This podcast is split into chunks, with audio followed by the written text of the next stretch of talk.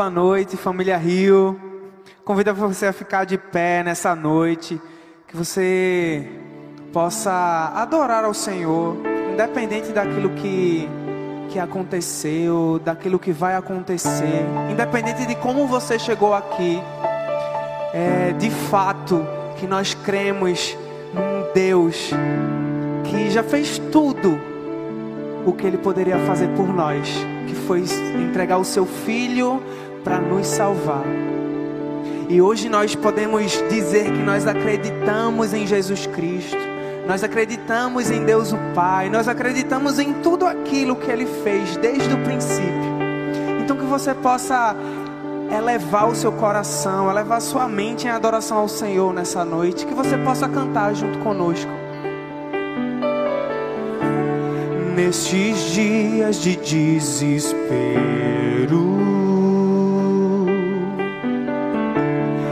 Incerteza e medo há.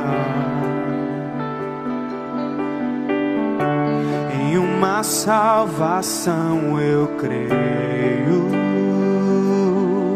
creio em ti, creio em ti. Cante, acredito Acredito em Jesus Cristo, acredito em Deus o Pai, acredito no Santo Espírito que nos vida nova traz. Acredito na cruz de Cristo e que a morte enfim venceu. Acredito que ressurreto muito em breve voltará. Creio em ti.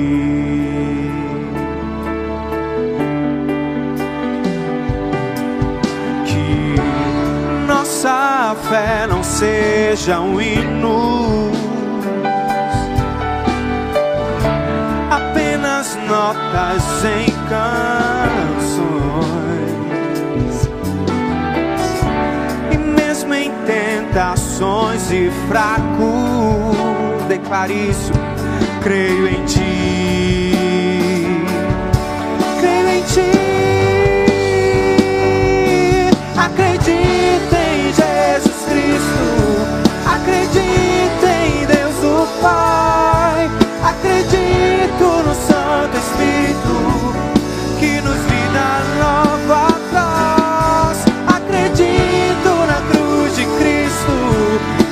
morte enfim venceu. Acredito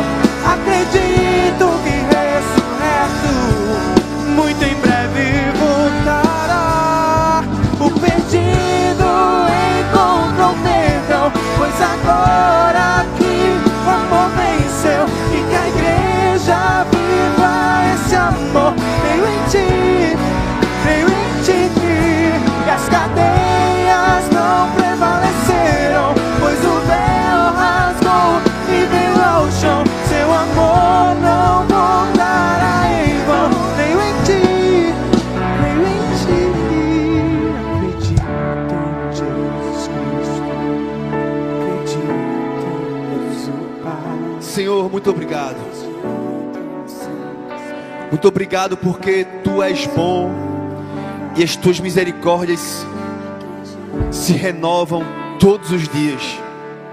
Se nós estamos aqui nessa noite cultuando ao Senhor, se nós temos motivos para agradecer, se nós podemos levantar a nossa voz, levantar as nossas mãos, se nós podemos respirar, isso é motivo suficiente para olhar para o céu e dizer: Tu és bom. Obrigado por tamanha graça. Obrigado por tamanha misericórdia. Obrigado porque eu sei também, Senhor, que tu estás aqui em nosso meio. Obrigado, Senhor, porque eu sei que o Senhor nos dá o privilégio de, como igreja, desfrutarmos da tua presença. Presença que traz cura, presença que traz libertação, presença que traz consolo aos nossos corações presença que nos abraça e nos renova. Eu sei, Senhor, que aqui existem diversas histórias histórias particulares, mas eu sei que o Senhor contempla cada uma delas. Então eu te peço, Senhor, que nessa noite o Senhor receba o nosso louvor, que o Senhor escute as nossas orações, que o Senhor nos dê a graça de chorarmos em tua presença. Faz de nós homens e mulheres mais gratos a ti. E eu sei que isso é possível. E só é possível porque nós cremos em um Deus que se fez homem, em um Deus que veio como homem, Jesus, que veio da parte do Pai e viveu entre nós, cheio de graça e verdade. Verdade. Jesus que morreu na cruz. Jesus que ressuscitou. Jesus pelo qual nós podemos ter uma vida nova. E podemos ter a certeza de que um dia voltará para nos buscar. Nós cremos em Ti, Senhor. Nós cremos que Tu és real e estás aqui. Nós cremos que Tu és real e estás aqui, Senhor. Nós cremos que nos vida nova traz. Acredito na cruz de Cristo e que a morte venceu. Acredito que ressurreto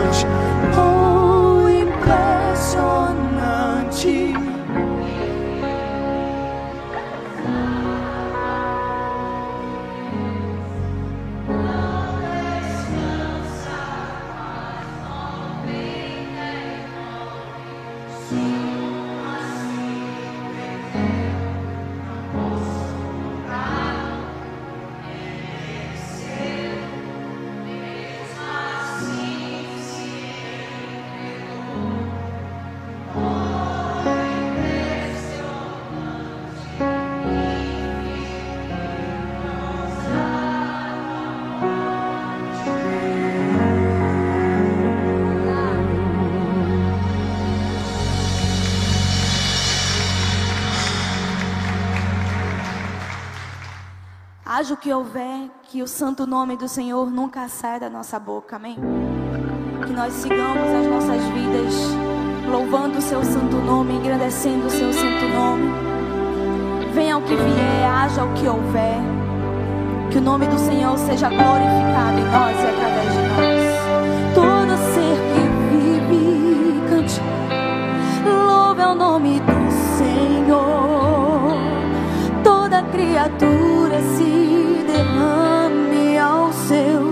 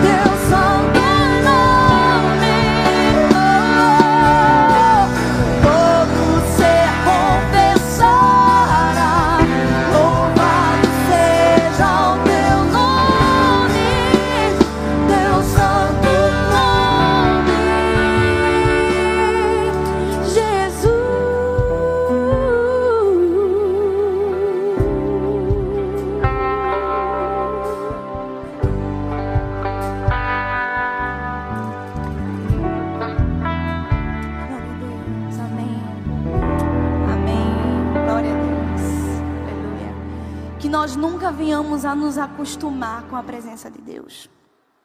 Por mais constante que ela seja, por mais presente que Ele seja, estar na presença de Deus e saber que Ele está ali com você é sempre especial. Sempre. Estar com Deus, andar com Deus, nunca vai deixar de ser um privilégio para nós. É um privilégio. Servi-lo é um privilégio. Dizer que Ele é nosso Deus, estarmos aqui hoje é um privilégio. Nunca esqueça do privilégio que Deus te deu de chegar aqui nessa noite para adorá-lo.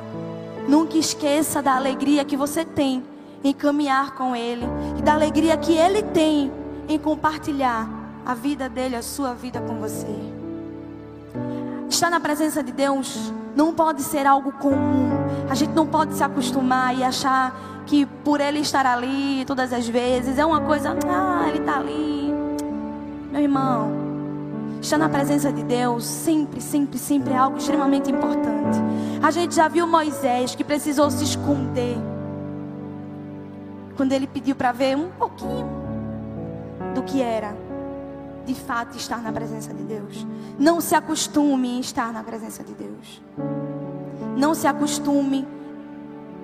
Não veja as coisas que ele fez, as coisas que ele faz e ache que é comum, porque não é. O nosso Deus é um Deus de coisas sobrenaturais, ele é um Deus sobrenatural, ele é um Deus que nos surpreende. Que nós possamos nos lembrar todas as vezes que nós chegarmos aqui, que nós dobrarmos o nosso joelho, como nós somos privilegiados em poder adorá-lo e saber que nós somos ouvidos por Ele. Amém? O Senhor esteve lá com você em todas as suas lutas, em todos os momentos difíceis que você viveu. O Senhor te livrou, o Senhor te guardou. O Senhor te ouviu, Ele foi o teu consolador, rocha eterna, refúgio e fortaleza no dia da angústia. E não há nenhuma condenação sobre você, porque todo o preço Ele já pagou. Todo o preço que havia por nós já foi pago. E Ele pagou muito mais do que foi pedido. Ele entregou seu sangue, sua vida por nós foi pago um alto preço. E hoje não há nenhuma condenação sobre nós. De todas as provas que eu já passei,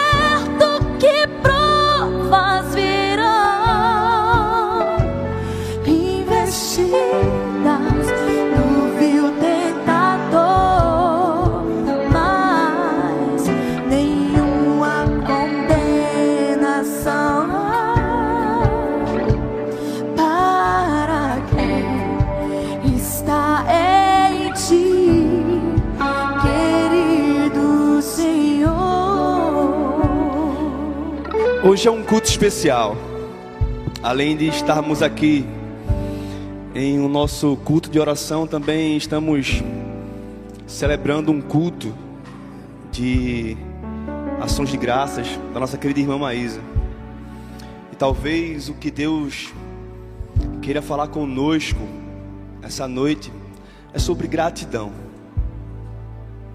Com certeza, meus irmãos, por mais lutas que você e eu estejamos passando, nós temos muito mais a agradecer do que a pedir.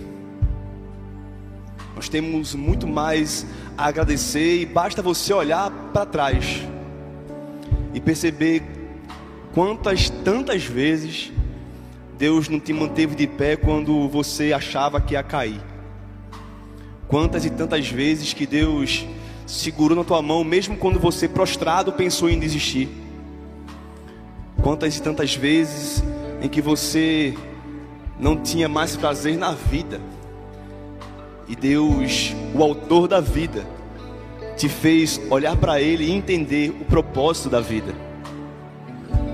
Deus é um Deus bom. O maior milagre dele é nos fazer não mais merecedores da condenação, mas agora de forma imerecida nos dar graça. Porque nenhuma condenação há para os que estão em Cristo Jesus, e esse é o maior privilégio que nós podemos ter: é olhar para o inferno e para o diabo e dizer: Jesus pagou um preço por mim. E parece que não bastava. Deus ainda além de fazer a gente desfrutar do maior milagre que é ter a vida eterna, Ele nos concede bênçãos que também nós não merecemos. Ele nos dá livramento, nos dá presentes, nos mima como filhos amados, porque Deus nos ama. Eu quero convidar você nesse momento a, junto comigo, como igreja, termos um tempo de oração. Eu quero deixar você bem à vontade. Se você quer se ajoelhar, se você quer ficar em pé, se você quer sentar, eu quero deixar você bem à vontade, mas por favor, fala com o teu pai que te ama, que te livra, que te abençoa, que te concede graça e misericórdia. Oremos ao Senhor juntos nesse momento especial. Senhor, que o nosso coração hoje se encha de gratidão. Que o nosso coração hoje se encha de alegria. Sim, Deus. Nós temos coisas a pedir. E obrigado porque o Senhor nos dá o privilégio de assim fazer. O Senhor é o Deus que fala: me peçam, me busquem. Mas eu sei que muito mais do que temos a pedir, nós temos a te agradecer, Senhor. Quantos livramentos, de quantos buracos o Senhor já não nos tirou, quantas lágrimas o Senhor já não nos enxugou, quantas portas que aos nossos olhos estavam fechadas que o Senhor abriu. E quantas portas abertas que nós achávamos que eram nossas portas, que o Senhor nos livrou fechando-as. Quantas vezes o Senhor não nos segurou pela mão e nos disse o caminho certo a seguir, mesmo quando o nosso coração, enganoso e rebelde, se inclinava para outros caminhos. Quantas vezes o Senhor, de forma graciosa, nos chamou de filho amado, quando nós merecíamos ser chamados de filhos rebeldes. Quantas vezes o Senhor não perdoou os nossos pecados, que aos olhos de tantas pessoas seriam pecados imperdoáveis. Quantas chances o Senhor já não nos deu quando esses erros cometidos contra ti, se fosse com alguma outra pessoa, jamais nos perdoaria. Obrigado porque o Senhor é bom. Obrigado porque o Senhor é bom e isso nos basta. Obrigado porque o Senhor é um Deus bom. E é certo disso, Senhor, que eu sei que aqui hoje com os olhos espirituais eu poderia contemplar diversas bênçãos que nesse momento estão sendo derramadas sobre nós. Porque a tua palavra fala que na reunião dos santos o Senhor ordena a bênção. Eu sei que o Senhor nesse momento pela graça, por misericórdia, está concedendo bênção aos teus filhos e filhas. Eu sei que muitos aqui irão chegar em casa e irão desfrutar de bênçãos. Eu sei que muitos aqui que esperam milagres há um tempo, sim, pela graça, irão desfrutar desses milagres. Mas eu sei, Pai, que o maior milagre aconteceu há mais de dois mil anos atrás quando o Senhor se entregou na cruz por mim. E por mais que o diabo, as circunstâncias, tentem nos fazer esquecer disso, basta ler ou escutar a palavra, que nos dá força e poder para vencer e continuar a jornada ver que o passado ficou para trás, pois Cristo na cruz tudo já venceu. E é por isso que, para a glória de Deus, nós cantamos mais uma vez esse refrão: Que nenhuma condenação há. Nenhuma condenação.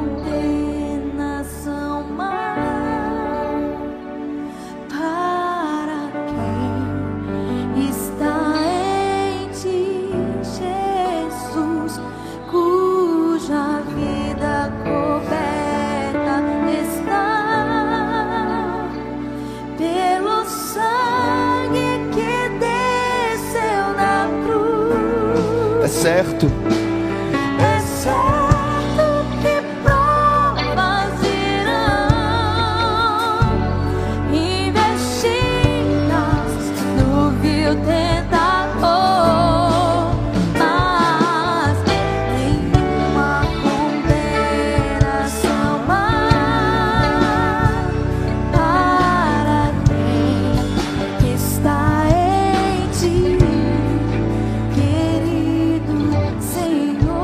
Obrigado, Senhor. Fica conosco.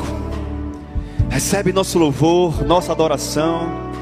Fala aos nossos corações, porque nós ansiamos em escutar a tua voz. Obrigado pela oportunidade de estarmos aqui. É isso que nós te pedimos com um coração cheio de gratidão. Em nome de Jesus e toda a igreja diz: Se você puder, dê uma salva de palmas ao Espírito Santo, daqui nesse lugar. Aleluia. Aleluia. Aleluia. Boa noite, família Rio. Sentem nos seus lugares, que a graça e a paz do nosso Senhor Jesus alcance nosso coração nessa noite e para todo sempre. Amém? Que alegria, gente, poder estar aqui com vocês nesse culto especial, como eu disse, que é o nosso rotineiro culto de oração que acontece todas as quartas, mas hoje também temos outro motivo especial para celebrar, que é o culto de ação de graças da nossa irmã Maísa, que logo logo vai estar aqui falando para vocês o que Deus tem feito na vida dela e fez na vida dela, a fim de gerar no nosso coração mais fé, mais gratidão. E isso me alegra demais, nos alegra demais estarmos aqui nesse dia tão especial. Mas também há outro motivo especial que nos alegra como igreja, é saber que hoje aqui existem algumas pessoas que estão nos dando o privilégio de estar nos visitando pela primeira vez um de nossos valores como igreja é que pessoas são a nossa paixão. Nós amamos pessoas, afinal, Deus nos ensina a amar todo aquele que Ele ama. Nós fazemos aqui o que fazemos para a glória de Deus, mas também pensando em você que é amado por Deus. Então, se você está aqui pela primeira vez, nos dando o privilégio de nos visitar, eu quero pedir um favor a você. Nós queremos te entregar um cartão, esse pessoal aqui bonito do colete preto vai até você te entregar um cartão de boas-vindas.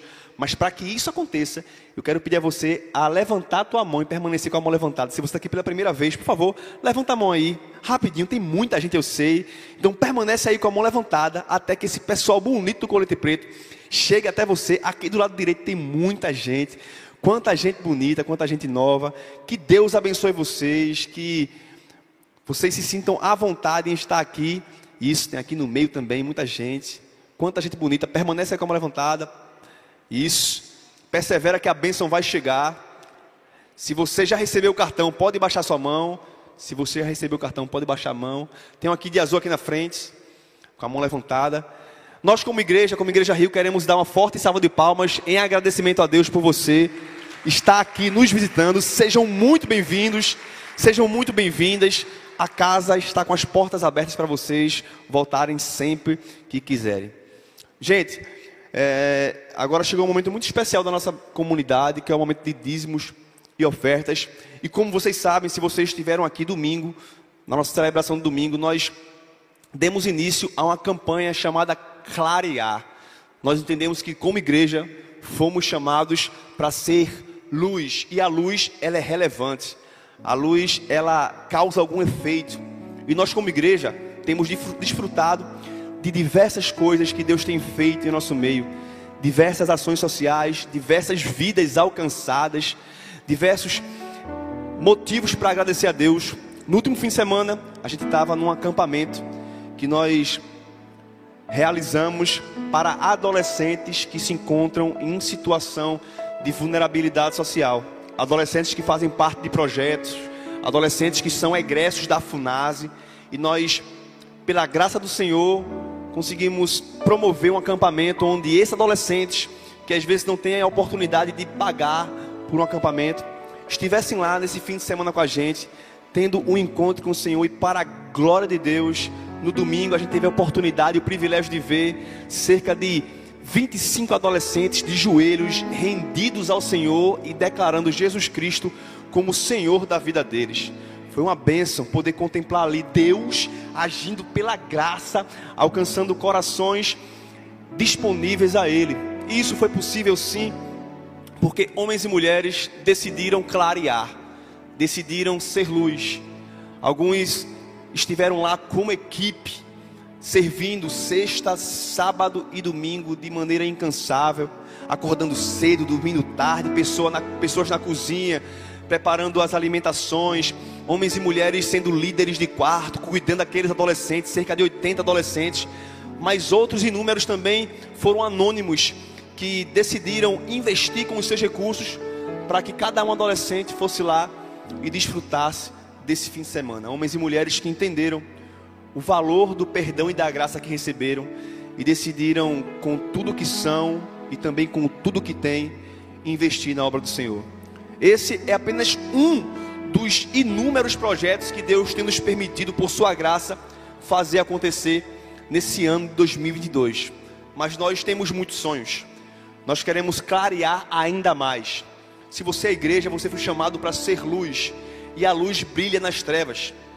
Em Mateus capítulo 5, Jesus usa a luz para falar sobre como é uma igreja relevante. E na tradução de Eugene Peterson, na mensagem, ele diz que uma lâmpada não é acesa para ficar escondida debaixo de um balde virado. Ele usa esse termo. A lâmpada não é acesa para ficar escondida debaixo de um balde virado. Antes, a lâmpada é colocada num lugar onde possa iluminar a todos. E Jesus continua: então tratem de brilhar a luz de vocês. Se você entende o que Jesus fez por você, você é chamado a brilhar, a ser luz. Nessa campanha, onde a gente está com alguns sonhos para o ano de 2023, nós temos um sonho que Deus colocou no nosso coração, é de arrecadar 300 mil reais para custear centenas de projetos que nós temos no coração. Inclusive, um dos principais projetos que nós temos no coração para fazer acontecer no ano 2023 é criar uma ação para adictos, dependentes químicos, viciados, homens e mulheres que estão dependentes das drogas. E Deus colocou no nosso coração, nós temos já um planejamento desenhado, mas toda vez que a gente pergunta para alguém que está encabeçando projetos e ministérios de rua, projetos e ministérios sociais, o principal empecilho para fazer acontecer esses projetos é respondido da seguinte maneira: falta-nos recursos.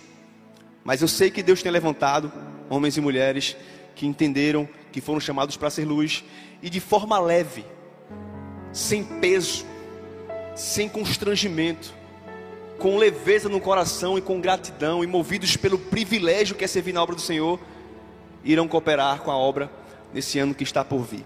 Nós entendemos que esse momento deve ser feito com muita leveza, porque não cremos que Deus é um banqueiro que fala que nós temos que dar para que Ele nos retribua. Se Ele quiser nos dar, é pela graça, ainda que nós não tenhamos o que dar a Ele. E também não cremos que Deus é um Deus carrasco que fala que nós temos que dar, porque senão Ele não vai nos castigar. Nós cremos no Evangelho, no Evangelho de um Deus que se doou todo na cruz. E nós que entendemos um Deus que se doou todo, entendemos que nós somos todo dele também. Se você quer cooperar para essas ações do Voz na Rua e do Rio Social, e você for ofertar ou dizimar, você pode colocar no fim da sua oferta o valor, vírgula 03 centavos, para a gente identificar que esse valor será destinado para as ações sociais. Também você pode cooperar também através do Pix, Pix Rio Social, arroba igrejario.org, é o Pix do Rio Social que você pode colaborar diretamente para esse Pix. Então, ao som de uma bela canção, entendendo que Deus nos chamou para clarear, entendendo que Deus nos chamou para relevância, dizemos e ofertemos ao Senhor.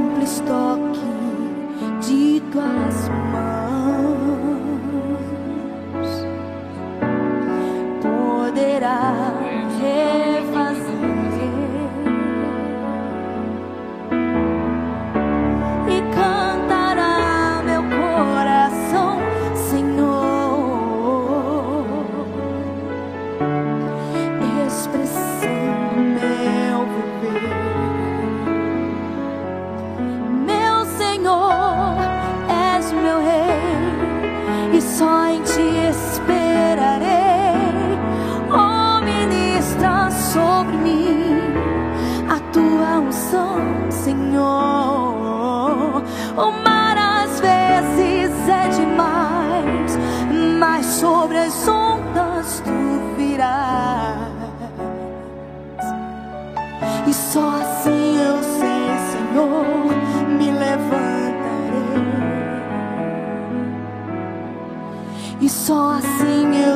Senhor, me levantarei, Senhor.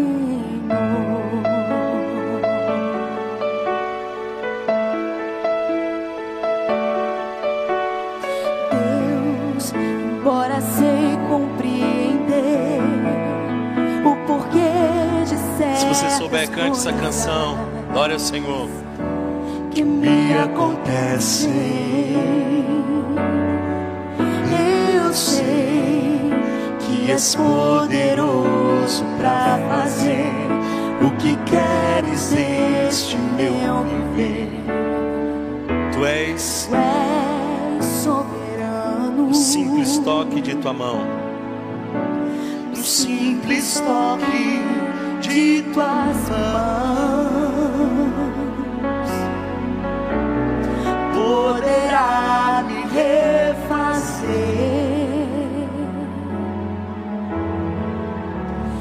cantará meu coração, Senhor. expressando meu viver, meu Senhor, és meu rei, e só em ti esperarei. O oh, ministra sobre mim a tua unção, Senhor às vezes é demais, mas sobre as ondas tu virás. Só assim eu sei, Senhor, me levantarei. Aleluia. E só assim eu sei, Senhor, me levantarei. Senhor.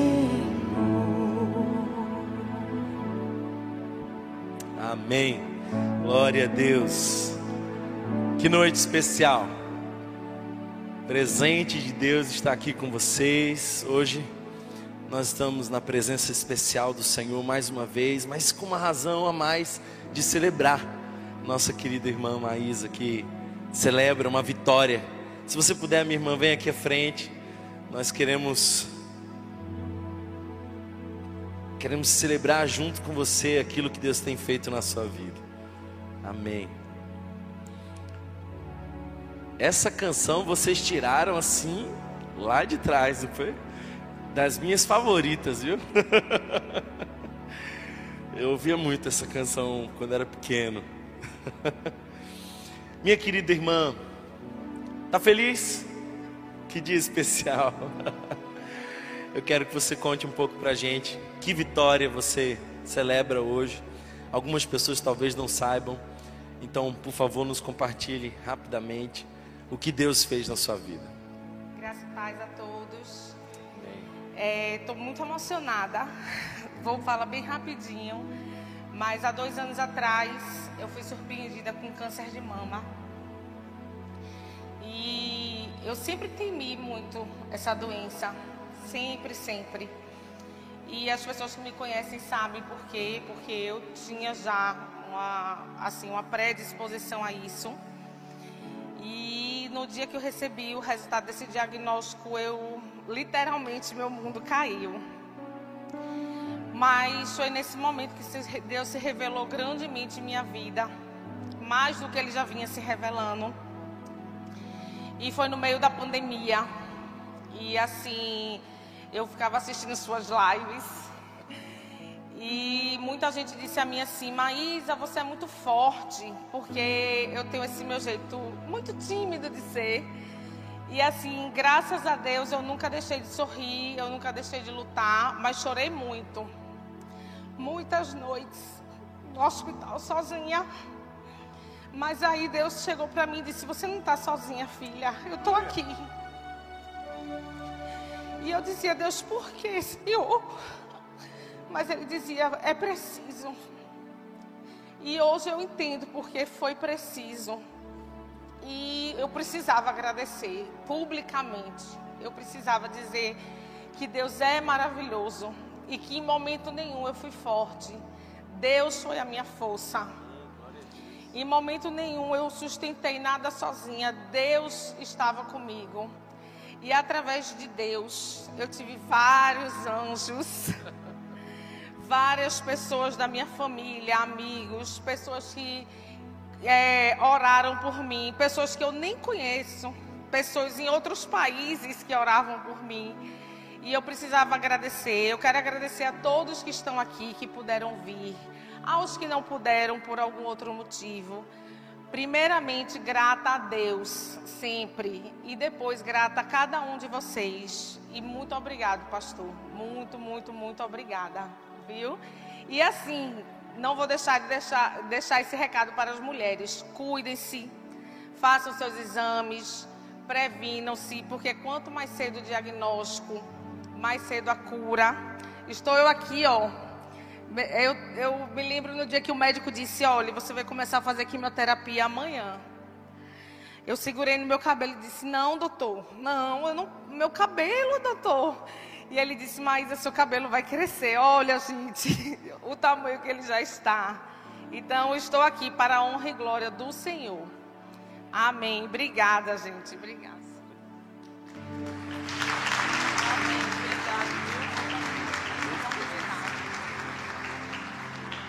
Aleluia. Quantos aqui vieram a convite dessa querida irmã para celebrar essa vitória? Aleluia. Deus é fiel. Amém, irmãos? Amém. Glória a Deus. Vamos ter uma palavra de oração. Senhor, obrigado porque tu és bom e a tua misericórdia dura para sempre. Obrigado, Senhor, porque hoje mais uma vez nós celebramos a vitória que tu deu, Senhor, a todos nós, através da nossa irmã Maísa, Senhor. Eu peço que teu Espírito Santo fique à vontade em nosso meio, tome o teu lugar de honra, sejas adorado, fica à vontade entre nós, Espírito Santo, e que a tua palavra, Senhor, seja pregada com fidelidade, que as Escrituras expostas exponham também o nosso coração, que nós, Senhor, hoje possamos ouvir a tua voz e obedecer.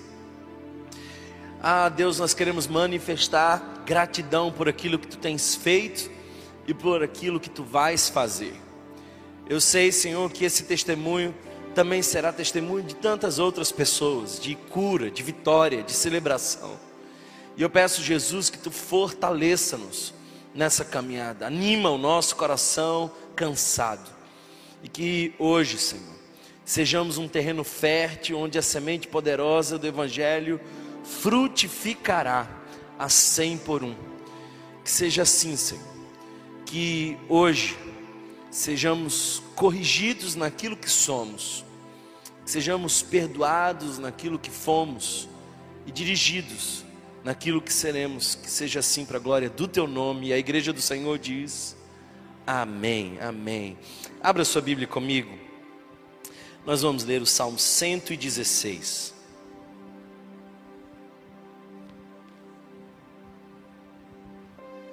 Salmo 116.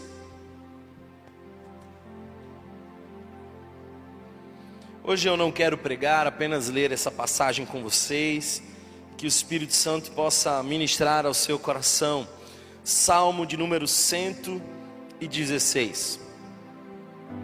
Enquanto você abre, deixe-me dizer para você que o Salmo 116, muito provavelmente os estudiosos, os pesquisadores, dizem que o Salmo 116 foi escrito pelo rei Ezequias.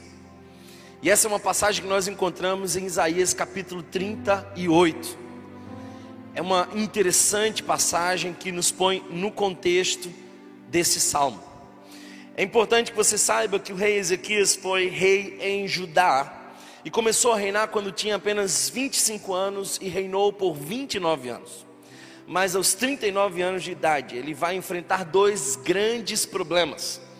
Problemas sempre chegam. Talvez chegou para Maísa um tempo atrás, talvez tenha chegado para você recentemente, talvez para alguns ainda chegarão. Nós vamos enfrentar problemas. O rei Ezequias era um bom rei. Ele tinha feito um bom reinado, ele tinha deixado sua marca, ele tinha feito uma grande liderança, mas teve que encarar problemas. E dois foram esses problemas. O primeiro deles, a cidade de Jerusalém, a capital do seu reino, foi cercada e não foi cercada por qualquer pessoa, mas pelo império assírio. Um povo rebelde, um povo com bastante experiência em guerras, um povo que assustava qualquer nação da época o povo cercou a cidade de Jerusalém. Você já teve a sensação de estar cercado alguma vez? De olhar para os lados e não enxergar caminhos, não enxergar possibilidades, não ver direções. O rei Ezequias sabia o que é isso. E se isso não fosse o bastante, um segundo problema acontece. O profeta Isaías chega para dar uma notícia trágica. Capítulo 38 de Isaías nos mostra que ele ficou doente de uma úlcera.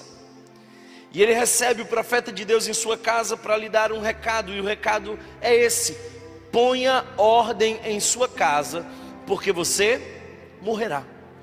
Esse é o recado que nenhum de nós aqui quer receber. Quem de nós aqui gostaria de receber esse recado? Alguém bate na sua porta, é um profeta, um homem de Deus, e ele diz assim: ponha ordem em sua casa, porque você morrerá. A Bíblia nos conta, nós não temos tempo suficiente para ler essa passagem, mas o rei chora e clama ao Senhor, e põe sua face no pó, e se joga no chão, e pede a graça de Deus, e lembra tudo aquilo que ele tinha sido diante do Senhor. E ele se apresenta a Deus clamando, clamando, até que o Senhor ouviu a oração de Ezequias. Queridos irmãos, se você não lembrar de nada do que eu disse até agora, grave em seu coração isso: Deus ouve a oração do seu povo. Deus escuta o nosso clamor. Deus responde orações. Deus contempla as lágrimas. Deus se sensibiliza com um coração contrito, quebrantado. A Bíblia diz que Ele não rejeitará um coração quebrantado. E o que nós celebramos há pouco foram orações respondidas. O que vimos há pouco foi uma mulher que chorou, que clamou, que disse: Deus me livra da morte. E o Senhor ouviu o seu clamor. E então é interessante porque o texto nos diz que o profeta nem tinha chegado em casa. Deus manda ele voltar e diz: Olha, fala para o rei que eu escutei o seu clamor. E eu escutei o seu clamor e vou mudar a sua história. Eu escutei o seu clamor e vou mudar o seu destino. Eu escutei o seu clamor e vou transformar o cenário. Eu vou dar livramento ao povo mas eu também vou dar livramento a você. E é nesse cenário, nesse cenário, que o Salmo 116 provavelmente foi escrito. Por favor, acompanhe comigo essa leitura. Nós vamos fazer uma leitura pausada, verso a verso. Eu quero ir expondo verso a verso desse Salmo 16. Olha o verso primeiro, esse é o testemunho de amor. Eu amo o Senhor. Qual é a razão pela qual você ama o Senhor? Deus ama você, porque Ele simplesmente quis amar. Mas por que você ama a Deus? Ah, eu tenho razões para amar a Deus. E uma das razões para amar a Deus é porque Ele se inclinou para mim e ouviu o meu pedido de ajuda. Olha o que o texto nos diz: porque Ele me ouviu quando lhe fiz a minha súplica. O verso 2 diz: Ele inclinou os seus ouvidos para mim, eu invocarei toda a minha vida. É interessante que o salmista vai fazendo compromissos, e esse é um deles.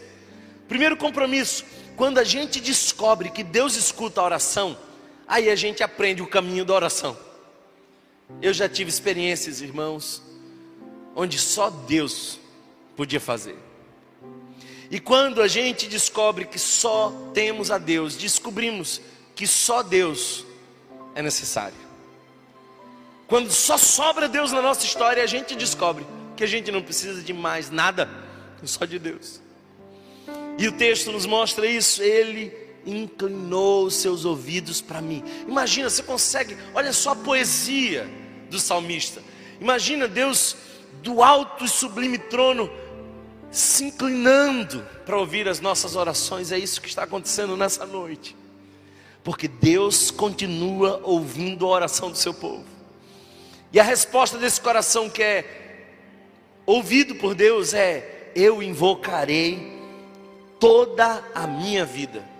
Eu o invocarei por toda a minha vida. O que, é que nós estamos fazendo aqui? Nós estamos celebrando Deus que escuta orações. Pode orar. Ore crendo. Ore sabendo que o Senhor é capaz de se inclinar e ouvir.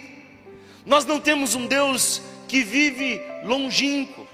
Nós não servimos a um Deus distante. Não é esse que está indiferente às nossas petições. Ele escuta o nosso clamor. E aqui no verso 3, eu quero que você perceba onde o salmista, muito provavelmente o rei Ezequias esteve. Onde ele esteve? Olha só o verso 3 diz assim: As cordas da morte me envolveram, as angústias do Sheol vieram sobre mim. Onde estive? Sabe, irmãos, muitas vezes nós temos problema com a gratidão, porque nós esquecemos de onde viemos. Esquecemos o que ele fez por nós. Já percebeu o povo de Israel no deserto? Sabe por que o povo de Israel murmurava tanto? Porque muitas vezes esquecia de onde Deus os tirou. Como você pode reclamar de estar livre num deserto, quando olhando para trás, você percebe que era um escravo no Egito. Quando você esquece de onde Deus te tirou, o seu coração perde a capacidade de ser grato. E o verso 3 diz: As cordas da morte me envolveram, as angústias do Sheol vieram sobre mim, aflição e tristeza me dominaram. O verso 3 nos mostra onde esteve, mas olha o verso 4 e vemos o, o que ele fez. O que ele fez, olha o verso 4: diz assim: Então clamei pelo nome do Senhor, livra-me, Senhor. Então clamei pelo nome do Senhor. O problema não é onde você está, é onde está a sua esperança. Alguém recebe essa palavra aqui hoje? O problema não é onde você está. Porque se você está na cova dos leões, mas a sua esperança está no Senhor, aleluia. Se você está no trono, mas sua esperança não está no Senhor, você pode ser humilhado como os muitos reis, porque Ele tem todos os reis na palma de sua mão. Então, olha só onde estava a esperança do salmista. Eu então clamei pelo nome do Senhor, livra-me. Onde estive? Ah, eu estive preso nas cordas da morte. O que eu fiz? Ah, eu clamei ao Senhor. Mas o verso 5 diz o que ele aprendeu. Olha só o salmista. Ele foi preso nas cordas da morte. Então ele clama ao Senhor. E agora o salmista diz o que, que ele aprendeu com essa experiência de clamar a um Deus que escuta. Presta atenção, o verso, o verso de número 5 diz assim: O Senhor é misericordioso e justo. O nosso Deus é compassivo. Aleluia. O nosso Deus é misericordioso. Você sabe o que significa essa palavra? Misericordes. Aliás, a palavra cordes é muito mais comum dentro do nosso vocabulário, porque nós sabemos que tem a ver com coração, cordes, unicordes. É a instância que cuida do coração. Misericordes. Que é isso? É um coração que se desfaz facilmente. Miseris. Tem a ver com aquele pano que a gente puxa e ele facilmente se rasga. Deus não tem um coração duro, mas tem um coração misericordioso. Deus tem um coração misericordioso. Ele ouve o nosso clamor. Olha quem é Deus. Ele é aquele que é capaz de ouvir o nosso clamor, mas também tem um coração misericordioso. Esse é o aprendizado no meio da angústia. Esse é o aprendizado nosso é a lição que nós extraímos quando nós clamamos por socorro e Deus nos escuta. E o verso 6 continua mostrando que Deus é esse, o que o Senhor faz. Olha, o verso 6 diz: O Senhor protege os simples. O Senhor protege os simples. Preste atenção, porque primeiro tem um fato: o Senhor protege. Essa palavra em algumas versões foi traduzida por o Senhor vela. Você sabe o que é velar? Antigamente a gente fazia uso dessa expressão para dizer que estamos velando um corpo. O que era velar um corpo se não ficar ao lado de uma vela ali, em vigília, acompanhando. Você consegue entender o que é velar se você é uma mãe e você está atento ao seu filho que dorme, recém-nascido. Qualquer mínimo barulho você está ali à disposição. Deus é esse que vela, Deus é esse que protege, Deus é aquele que se interessa por nós, Deus é aquele que tem um coração que se parte diante das nossas necessidades e Ele protege. Mas é quem Ele protege? O fato é que protege, mas quem protege? Tem uma classe especial que Ele protege. Que classe é essa? O texto diz: os simples. Os simples. Ah, Deus ama os simples. Deus ama os simples. Deus humilha os arrogantes. Deus confunde os sábios. O apóstolo Paulo diz que ele chama os que não são para reduzir a nada aqueles que são. Ele desfaz a pompa de homens. ele quebra o orgulho de homens, mas ele protege os simples. O simples é aquele que não tem nada. Enquanto você é uma pessoa cheia de recursos, e eu não estou falando apenas do financeiro, você não é simples, mas o simples tem pouca coisa. Tem uns simples que tem tão pouca coisa que só possuem a maior coisa que se pode possuir, a fé em Deus. Eu lembro, queridos irmãos, que há uns anos atrás eu fiz uma peregrinação no sertão do Rio Grande do Norte, 150 quilômetros caminhando, passando em igrejinhas pequenas, desse povo que ora, desse povo que conhece a Deus. E eu vi tanta gente simples, mas tão cheia do Espírito Santo. Doutores, teólogos, às vezes desconhecem esse Deus que protege os simples. Mas mais que isso, um fato, ele protege uma classe, os simples. Mas qual é a prova disso? O salmista não vai nos dizer quando eu já estava sem forças, ele me salvou. Qual é a prova? Sou eu. Thomas, por que você está falando que Deus protege, que Deus vela, que Deus cura, que Deus liberta, que Deus sara? Conversa com a irmã aqui. Ela é o testemunho. Eu sou testemunho. Muitos aqui são testemunhos. Quantas bênçãos, diga quantas são recebidas da divina mão. Eu tenho história para contar com Deus. Eu não posso esquecer o que Ele já fez por mim. Eu sou o testemunho vivo de que Ele protege os simples, porque eu já estive lá. Eu sei o que é chorar no corredor de um hospital. Eu sei o que é ver um filho entrar numa mesa de cirurgia e a gente não saber se ele volta. E você se sentir a pessoa mais vulnerável do mundo, porque você não tem absolutamente nada mais a fazer senão apenas clamar.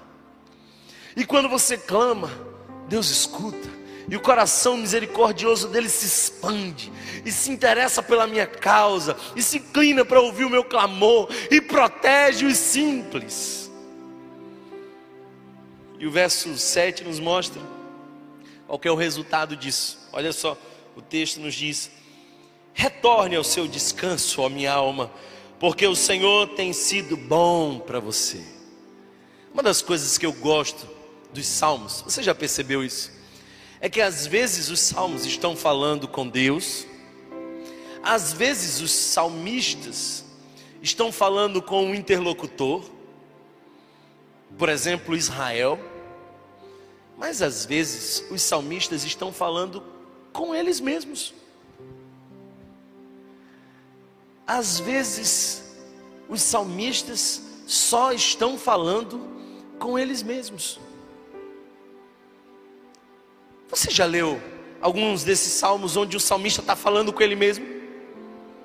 Eu, como psicólogo, diria que essa é uma forte indicação de alguma esquizofrenia, um indivíduo que fala consigo mesmo. Que nada, às vezes a gente tem que dizer para nossa alma o que ela precisa ouvir. Sabe qual é a voz que você mais escuta? Não é a voz da sua esposa, nem a voz do seu marido, é a sua voz. Há uma voz interna falando com você o tempo inteiro, sim ou não? Às vezes essa voz interna diz coisa que ninguém teria coragem de dizer para você, mas essa voz diz e te humilha.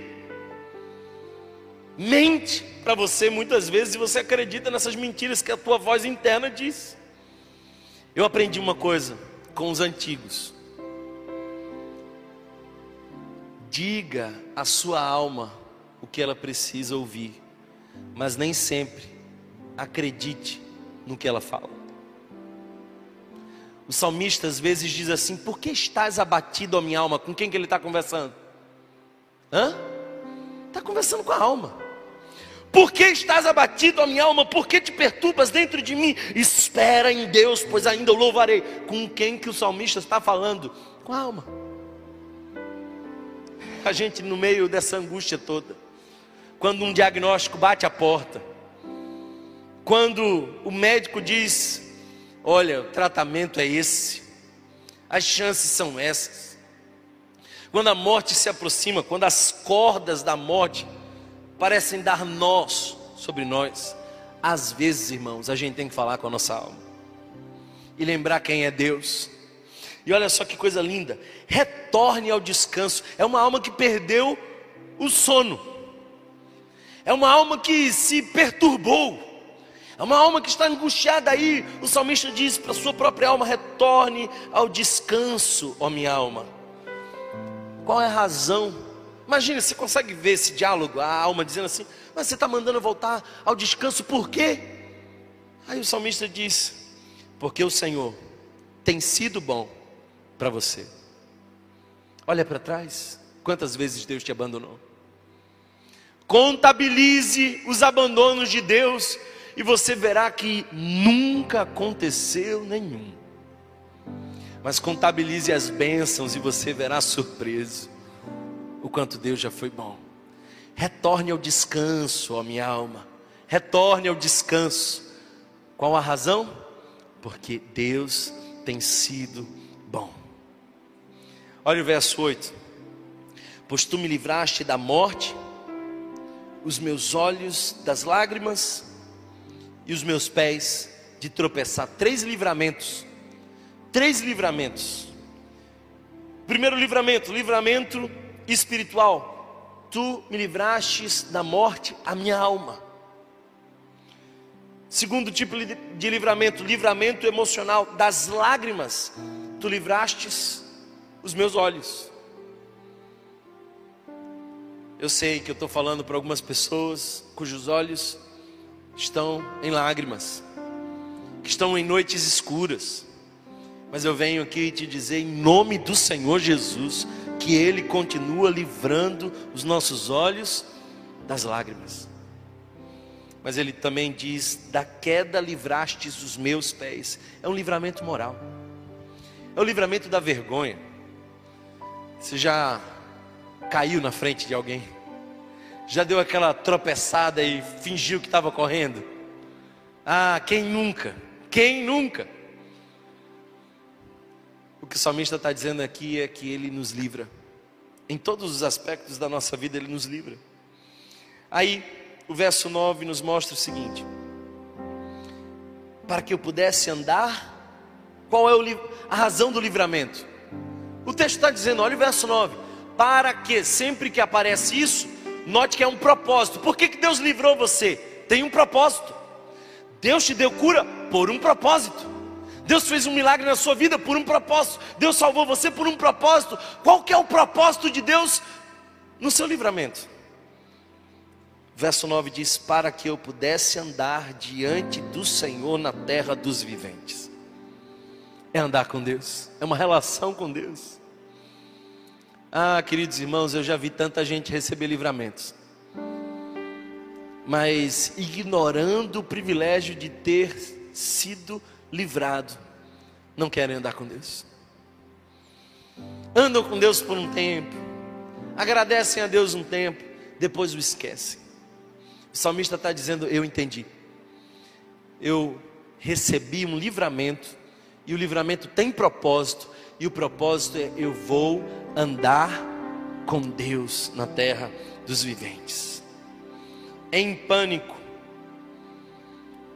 Olha só o verso 10 e 11.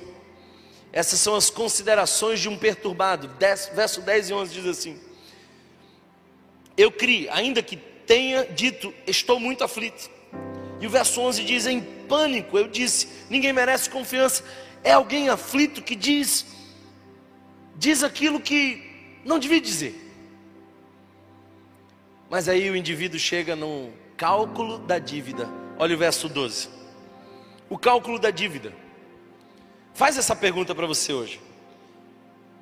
Verso 12: Como posso retribuir ao Senhor toda a sua bondade para comigo? Escute uma coisa, irmão, irmã, por favor, preste atenção nisso. Essa é uma boa pergunta.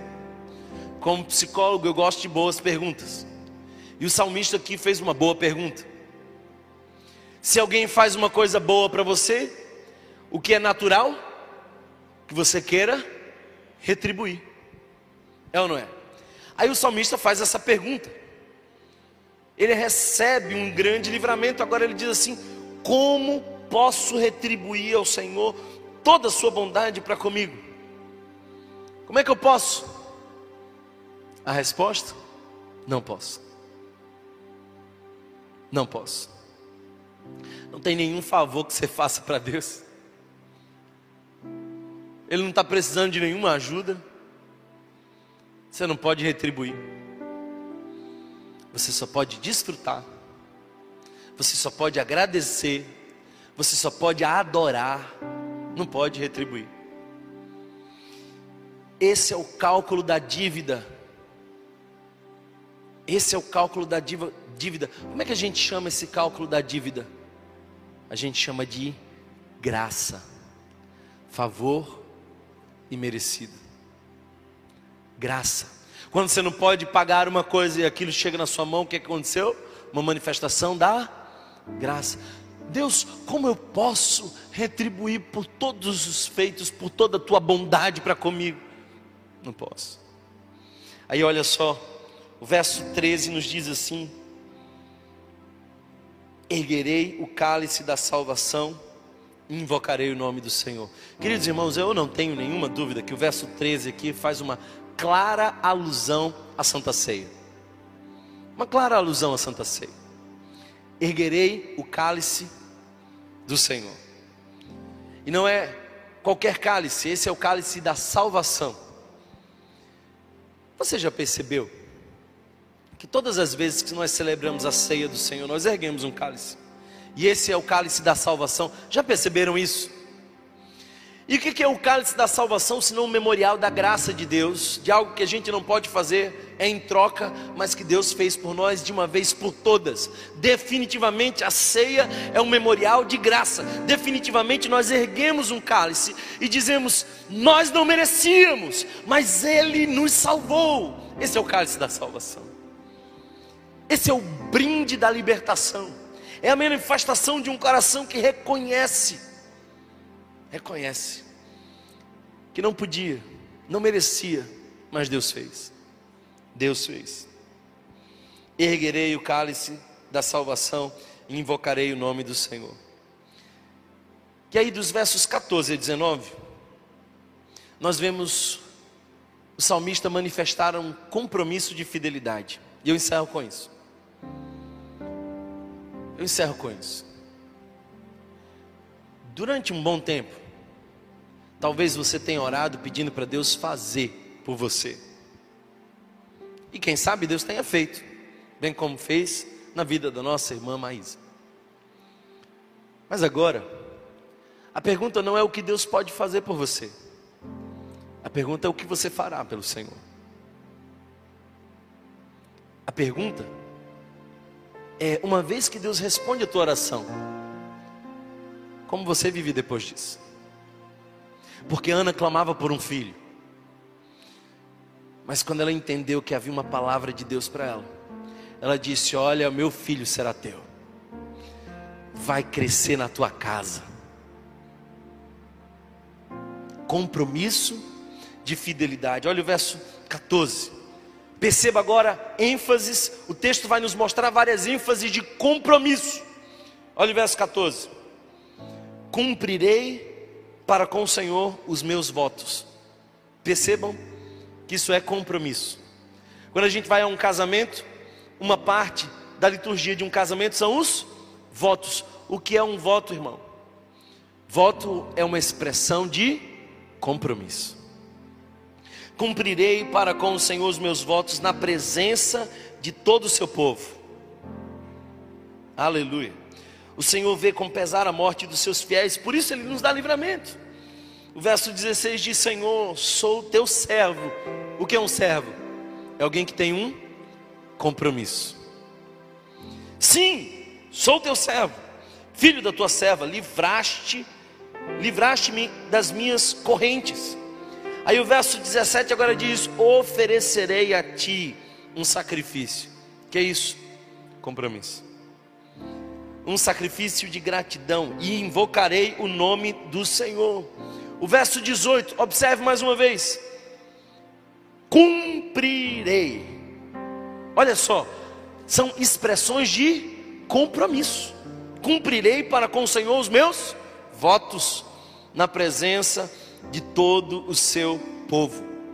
E eu quero que você perceba o verso 19, porque termina com uma expressão muito linda. No, nos pátios da casa do Senhor, no seu interior. Ó Jerusalém, o que, que se fazia nos pátios da casa do Senhor? Aqui considere-se o templo e no interior do templo. O que, que se fazia lá, irmãos? Alguém, por favor, me socorra e me responda. O que, que se fazia no templo? Adoração. Adoração. Para que, que as pessoas iam ao templo? Para adorar. O salmista está dizendo aqui: Eu cumprirei os meus votos. Sabe o que, que eu vou fazer, Senhor? Eu vou viver adorando.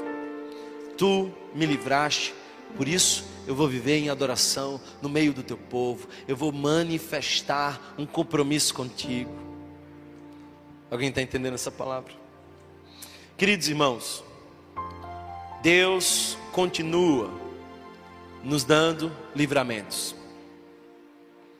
A pergunta que eu quero fazer é o que você vai fazer com esse livramento que você já recebeu. E sabe qual é o maior de todos os livramentos? A salvação. A salvação é o maior desses livramentos. Porque o nosso corpo padecerá. Mas quando a gente recebe a salvação, nós já desfrutamos de uma segurança eterna. Por isso, eu quero que você agradeça ao Senhor por tamanho livramento que é a salvação.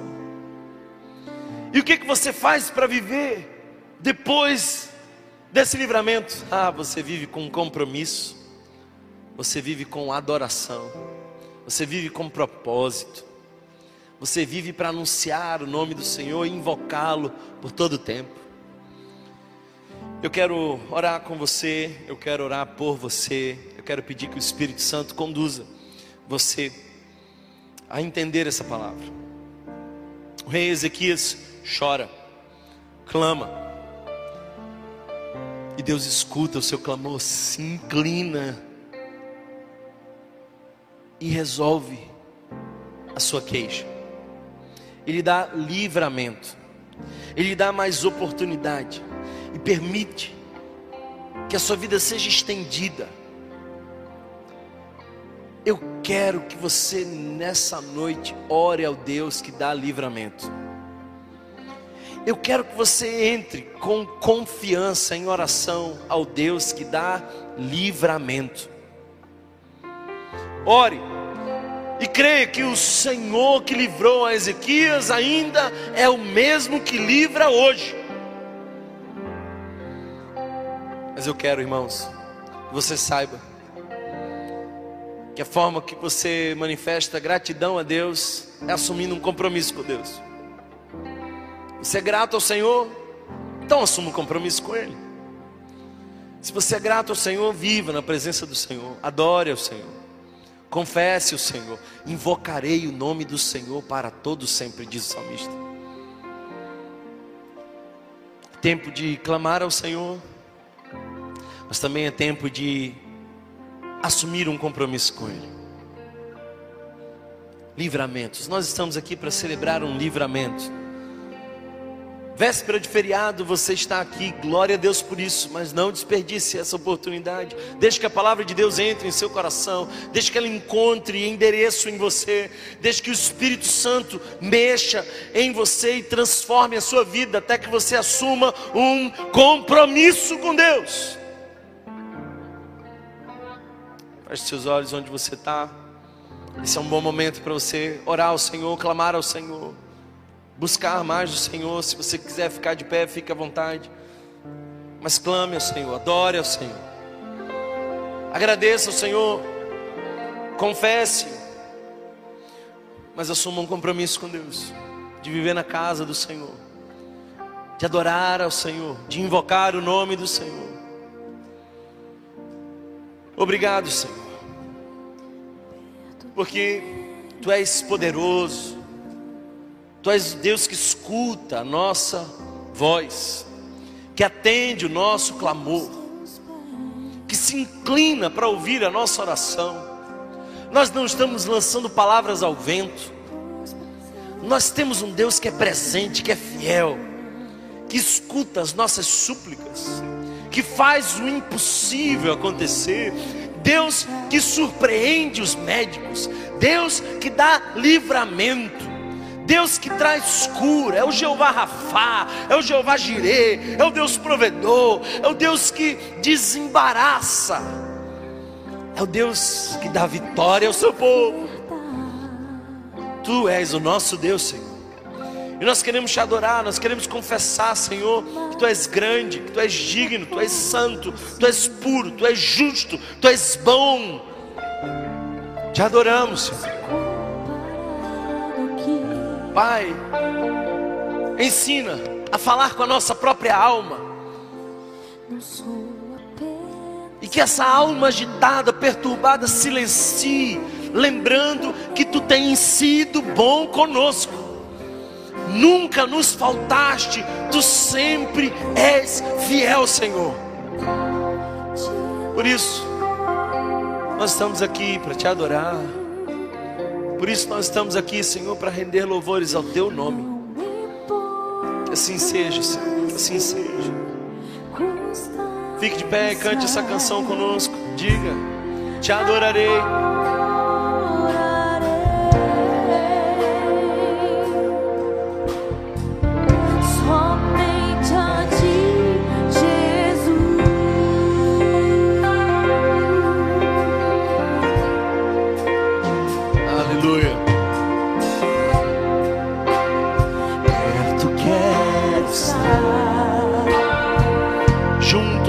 Pés.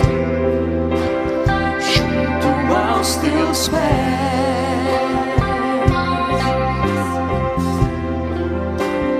Pois prazer maior não há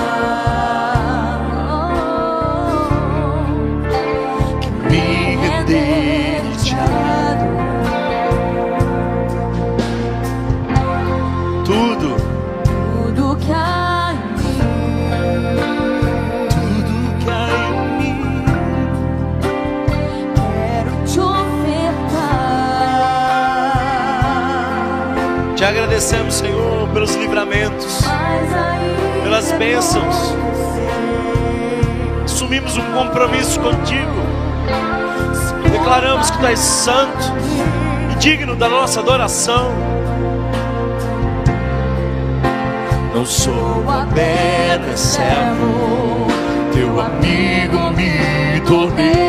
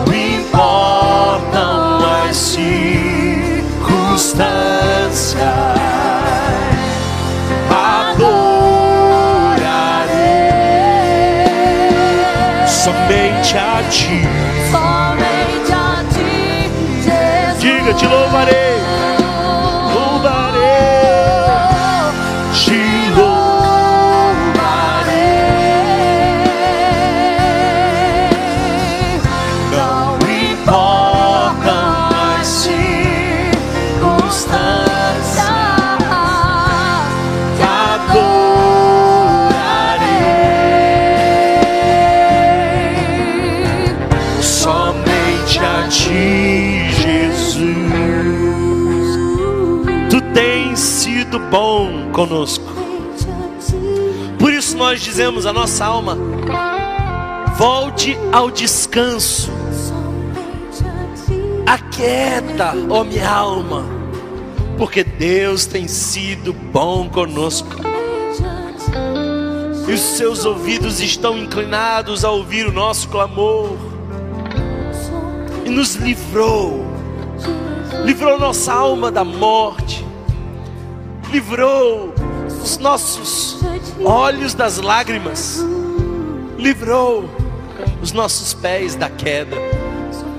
Tu és o Deus que dá livramento. Por isso nós manifestamos a nossa gratidão e assumimos um compromisso contigo. Nós vamos te adorar. Nós não vamos esquecer o que tu tens feito por nós. Te adoramos, Senhor. Te adoramos, Senhor. Adoramos, Senhor. Adoramos. Não importa as circunstâncias, adorarei Somente a ti. Somente a ti, Jesus. Suas vozes, diga, te adorarei.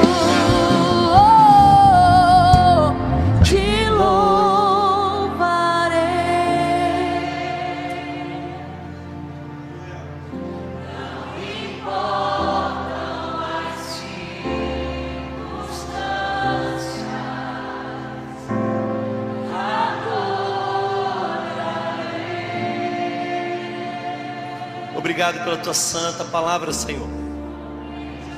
Obrigado porque teu Espírito continua entre nós. Obrigado, Senhor, porque teu ouvido ainda escuta o nosso clamor e nos responde com livramento. Bem como escutastes a Ezequias, tu nos escuta hoje. Fica conosco, Senhor, assim como disseram os discípulos de Emaús, fica conosco. E que o amor de Deus, o nosso eterno e bondoso Pai, que a graça revelada no nosso Senhor e Salvador Jesus Cristo, que a comunhão e as consolações do Santo Espírito Santo estejam com todos nós, nos dando livramento e forjando em nós um caráter grato de um adorador. Que seja assim hoje e sempre. Amém. Se você decide hoje assumir um compromisso com Deus, ou renovar esse compromisso com Deus, a nossa liderança vai vir aqui à frente. Procure um de nós a gente gostaria muito de orar por você. Se você precisa de alguma oração, se você está passando por uma noite escura, se você precisa de intercessão, vem aqui à frente, nós vamos orar por você. Se você precisa de um livramento, nós queremos clamar ao Senhor junto com você. Os demais, fiquem à vontade. Deus abençoe. Vão na paz do Senhor. Um bom descanso a todos. Lembrando, domingo estaremos juntos mais uma vez para adorar a Jesus. Vão na paz de Cristo.